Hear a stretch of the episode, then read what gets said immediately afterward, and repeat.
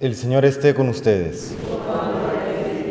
Lectura del Santo Evangelio según San Mateo. En aquel tiempo dijo Jesús a sus discípulos, ¿qué les parece? Supongan que un hombre tiene cien ovejas. Si una de ellas se le pierde, ¿no deja las noventa y nueve en el monte y va en busca de la perdida? Y si la encuentra, les aseguro que se alegra más por ella que por las noventa y nueve que no se habían extraviado. Así también el Padre de ustedes que está en el cielo no quiere que se pierda ni uno solo de estos pequeños. Palabra del Señor.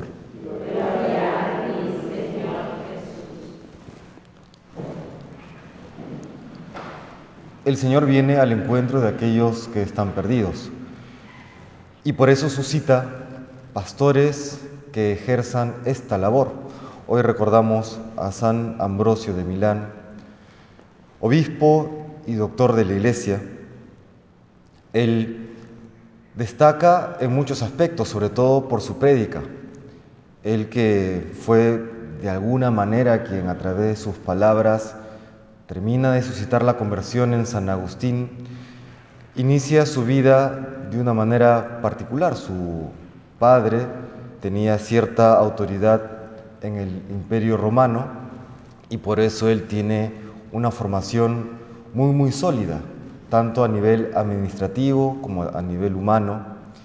Y ya luego cuando termina eh, viviendo en el norte de Italia, en Milán, es un, un funcionario público, va adquiriendo prestigio por su capacidad administrativa, por su capacidad también de lograr consenso entre las personas.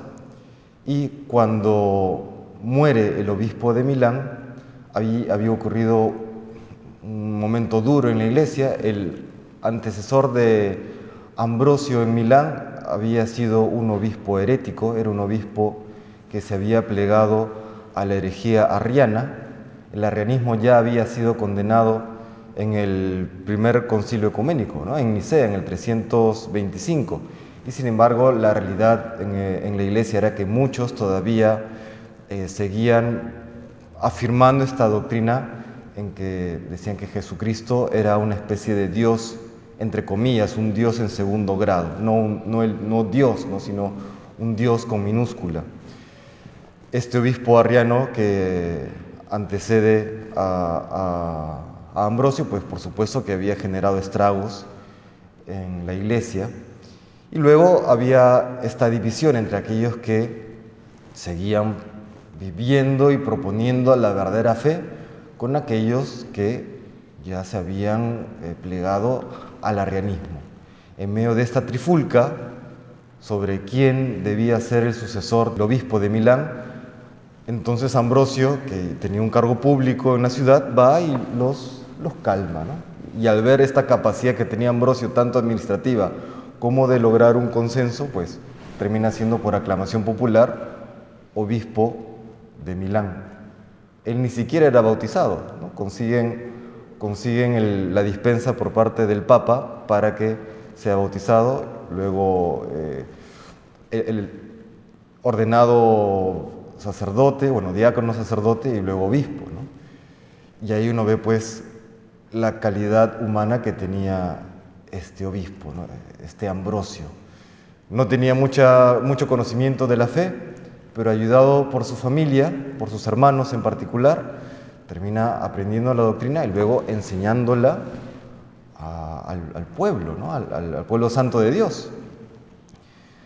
Un hombre valiente, un hombre que incluso se enfrenta a las autoridades imperiales e incluso al mismo emperador cuando había que hacerlo, un defensor de la fe, una gran retórica, una gran luz en el mundo.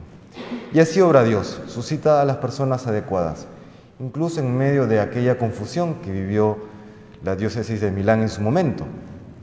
Suscita nuevos pastores, suscita pastores que hagan de vicarios de Cristo en la tierra, que salgan al encuentro de la oveja perdida. Por eso hay que pedirle al Señor que suscite esos buenos pastores y que nosotros también seamos aquellos medios a través del cual o a través de los cuales el Señor siga alcanzando a aquellas personas que se encuentran alejadas de Él, aquellas ovejas perdidas, algunas por negligencia, otras por confusión, porque el mundo anda muy confundido, ya no es fácil descubrir dónde y cuál es la verdad, que podamos siempre resplandecer en el mundo siguiendo la verdad de Cristo, la verdad revelada en los Evangelios, siguiendo el ejemplo y por intercesión de San Ambrosio. Que el Señor nos bendiga.